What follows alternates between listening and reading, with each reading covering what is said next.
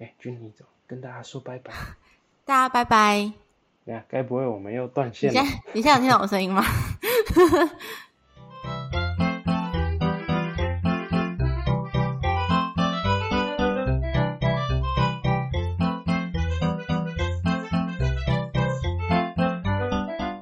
欢迎收听《鬼刚 A Work with Us》。你今天也远端工作吗？我们就是你远端工作的同事。你现在收听的是行销躺着听单元。我们每周都会分享近期有趣的行销观察哦。大家好，我是居恩，我是阿伦。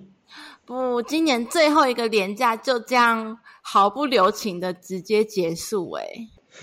别说了，哎，嗯，今天我们第一个案例就来点振奋人心的，好了，一起甩掉。鸟事甩出微笑啊！那我们直接进第一个案例，这是来自 Toyota Taiwan 的广告啊。那他们近期呢，其实针对十月七号这个世界微笑日呢，啊，有做了一系列广告的贴文啊。然后我们看到了一个非常有趣的，是十月六号的贴文，用他们自家的产品做了一个很有创意的影片。那他们就是开着自家的产品，在这个像是痞子英雄那种场景的海港。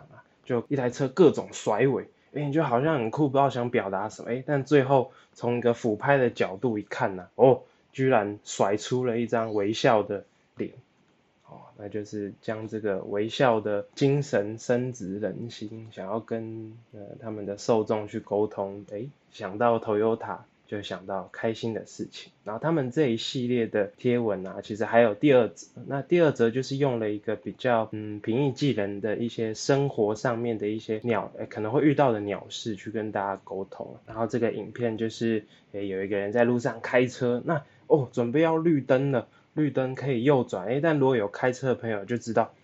我们在右转的时候，有时候会刚好会遇到过马路的行人啊。当你正兴奋的要加油门过去的时候，哎，有个行人刚好过去，那这时候呃可能有点阿杂，但是可能行人会一个回应你一个礼貌的微笑啊，感谢你让我过马路这样，那就是哎彼此一个微笑，其实就就可以化解一些尴尬这样。那影片就是把各种生活中的一些。尴尬的小事啊，或是一些鸟事，就是用微笑去化解，算是呃他们这一系列的微笑日跟风的贴文是做的很完整，而且呃大家不知道有没有发现，在脸书如果是发影片的话，其实成效都很差，但 Toyota Taiwan 就很聪明啊，就是去结合了呃抽奖的活动，然后一方面是可以提升影片贴文的成效，另一方面又可以加大去曝光他们。这一次广告的诉求就是 Toyota 就等于诶微笑是一个很正面的广告形象。我看完这个广告，虽然我本身不会开车，然后也对车完全没研究，但看完那个广告就很过瘾诶，就一直甩尾，一直甩尾，一直甩尾，还蛮想要坐这样那台车看看会是什么感觉。就对 Toyota 也想要有点一甩可能乖乖牌的形象吧，就诶他们其实有一些 Sport。就是比较跑车化的一些车型，就诶也透过这样的方式去展现他们的性能。好，那聊完这个印象深刻的广告之后，我们就来跟大家分享怎么让你的文案。也让人印象深刻吧。那我们接下来的案例就是来自文案的美，他们的 IG 分享了一篇如何善用数字三让你的文案被记住。我觉得，呃，写文案最常犯的错，可能就是我想要把所有的优点就一次全部都讲完，但其实这样。来说就是并不那么好，因为你所有的优点一次讲完，就你的消费者看到可能会有点困惑，说，哎，就是他们有一个重点，会觉得说，哎，你所以你这个产品的优点是什么？他可能就会忘记。那文案的美，他们就分享了说，你可以用使用三数法则。那三数法则是怎么来的呢？它其实是要回归到就是一九五六年美国认知的心理学家乔治他。有发表了一篇研究，叫做《神奇的数字七加减二》，然后内容它主要就是提到说，人的记忆广度大约就是七个单位。那你要在一个时段内要记住随机的数字，七个大约就是你的极限。再往上加，可能就会越记越少。那近代的心理学呢，就把这个记忆缩减成三或四个单位，那我们就会通称为是三数法则。那使用三数法则对我们消费者来说有什么优点呢？那它可能主要就是三个。第一个就是它可以筛选浓缩的资讯，让就是让你提出的论据去更有力的说服别人。第二个就是局限，因为你局限就可以帮助我们激发出好的创意。最后一个就是它可以减少消费者的认知。的积压，所以我觉得大家不妨去试试看，就是写文案的时候把这个三数法则加进你的写文案的技巧里面，或许就是在推广上面就会更有帮助。嗯，我觉得三数法则可以很好的帮我们去呃凝聚方向。像我不知道要吃什么的时候，也会使用这个三数法则啊，可能吃便当还是吃面还是吃麦当劳哦，这个时候就有方向，就不会再说不知道要吃什么，超快速就可以决定。那我们聊完文案的小技巧之后呢，接下来也想跟大家分享一些设计的小撇步。接下来要分享的这个案例呢，是来自 Out of Design 这个 IG，他要跟大家分享一本书，叫做。呃，设计的实战法则这本书里面呢，总共分享了二十二条设计的实战法则。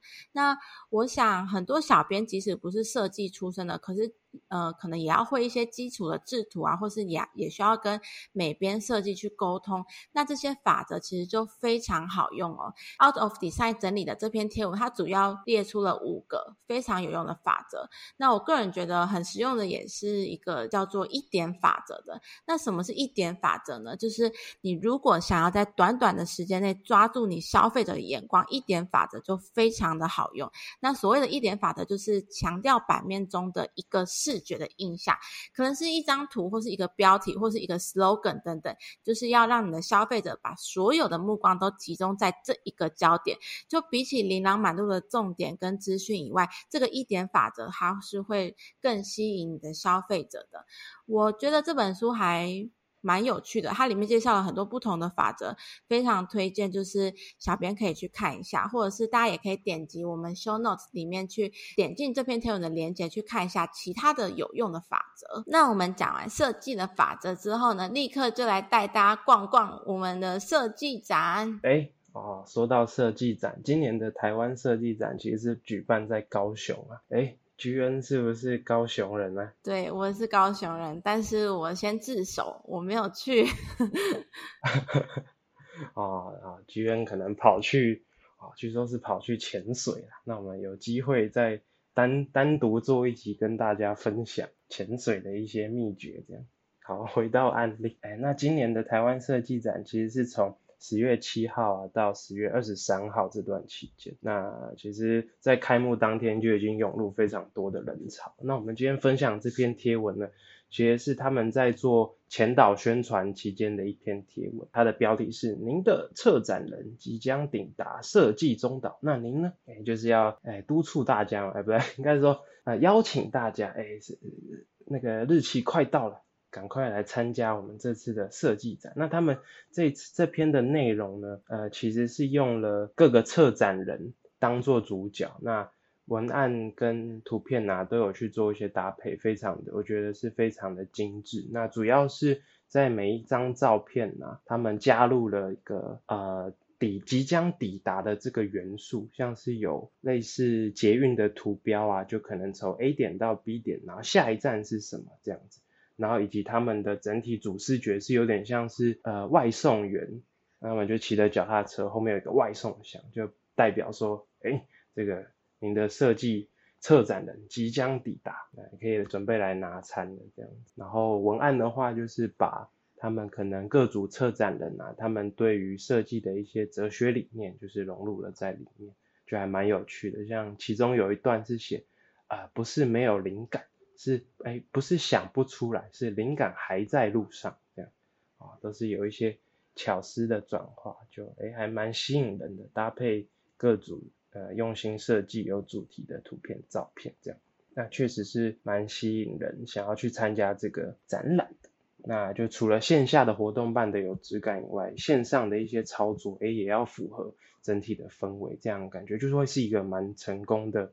哎，你说你是做设计展，就哎好像蛮符合的哦，这个很有 sense 这样。对，然后我其实蛮喜欢它图片上面的配文的感觉，就是很有设计师个人的风格，然后。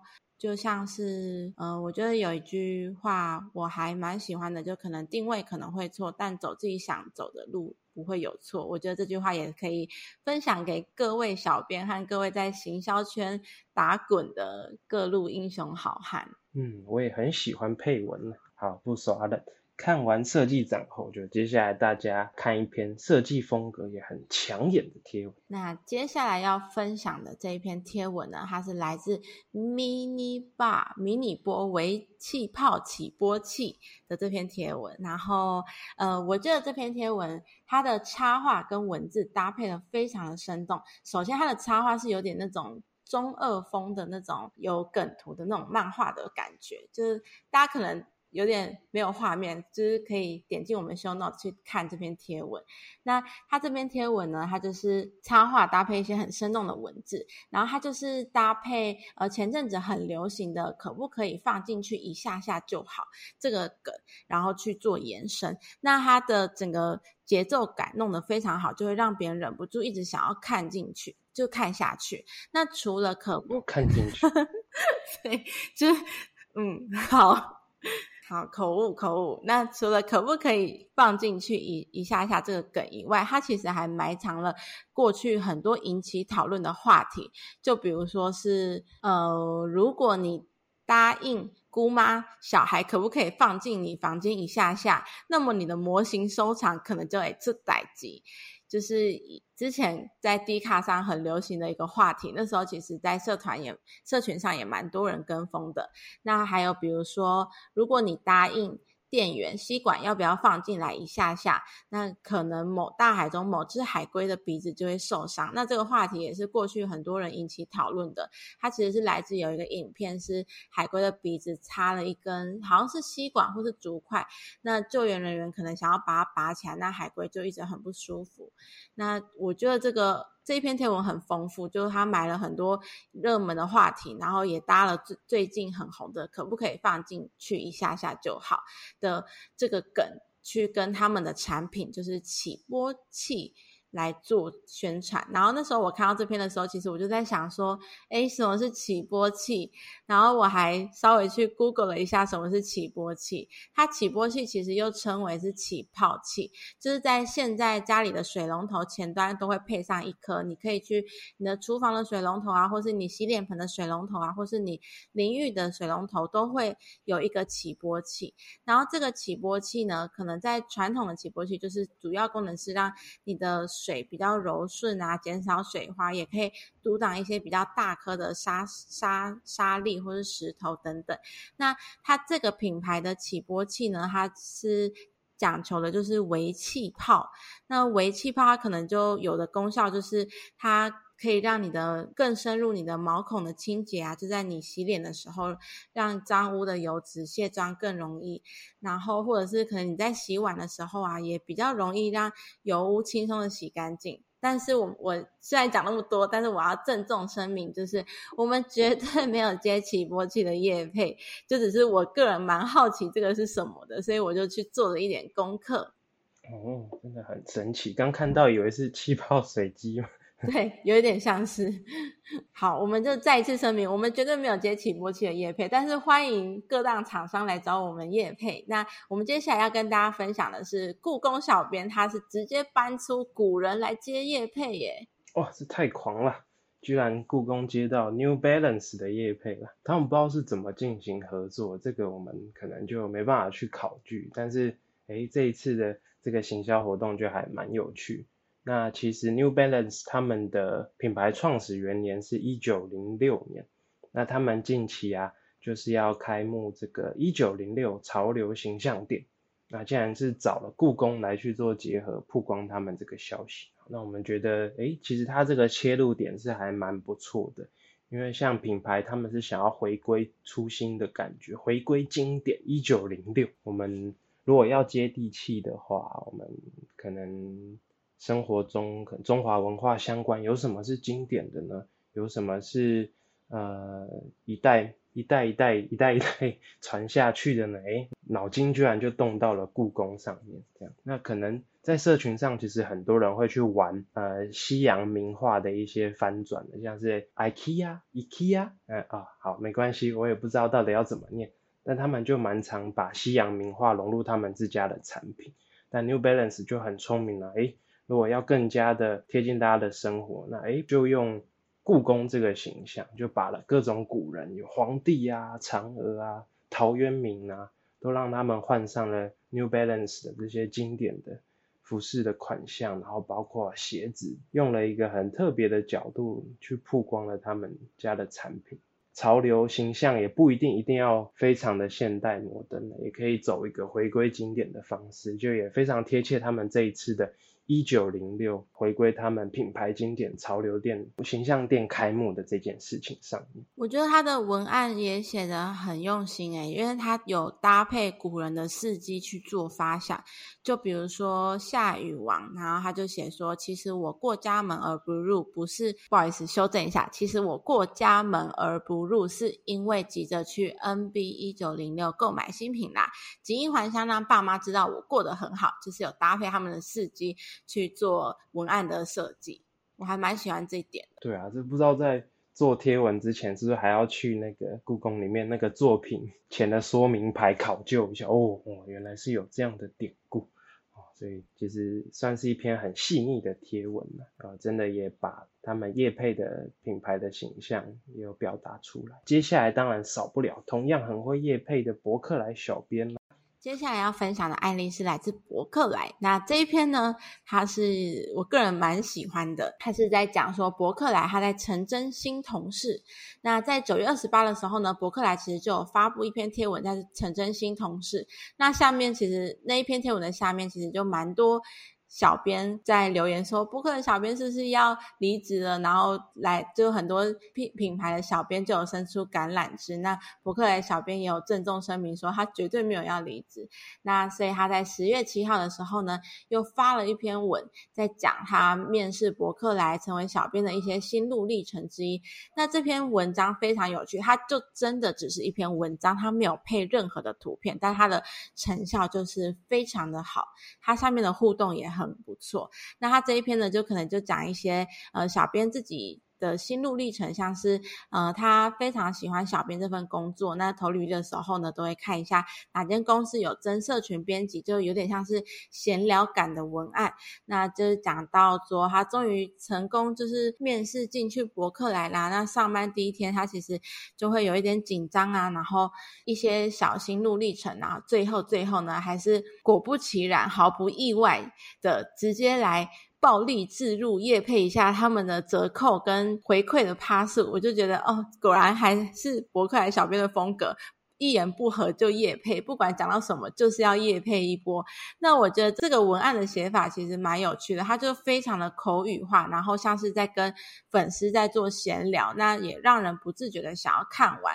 但我觉得有一些品牌想要操作这种风格类型的文案的话，小编的个人风格首先就要很抢眼，可能就会比较吸引一些忠实的粉丝去做互动留言。觉得这样子类型的贴文好像也可以一瞬间的去拉近跟粉丝的距离，可能平常 PO 的比较多商业气息感的贴文，可能因为这样子的一篇，呃，算是内心喊话嘛，然后最后又可以再次达到这个业配的目的。对，这样的这样嗯这样的文体好像在社群上也越来看到越来越多了，就各家小编好像也都学会这一招了，不然。早期好像是特定的写手会用这样的方式去跟大家进行内容的分享。对，各个小编其实可以试一下，就是跟你的粉丝、跟你的消费者当朋友聊聊天，播一篇文，或许就会突然爆红之类的。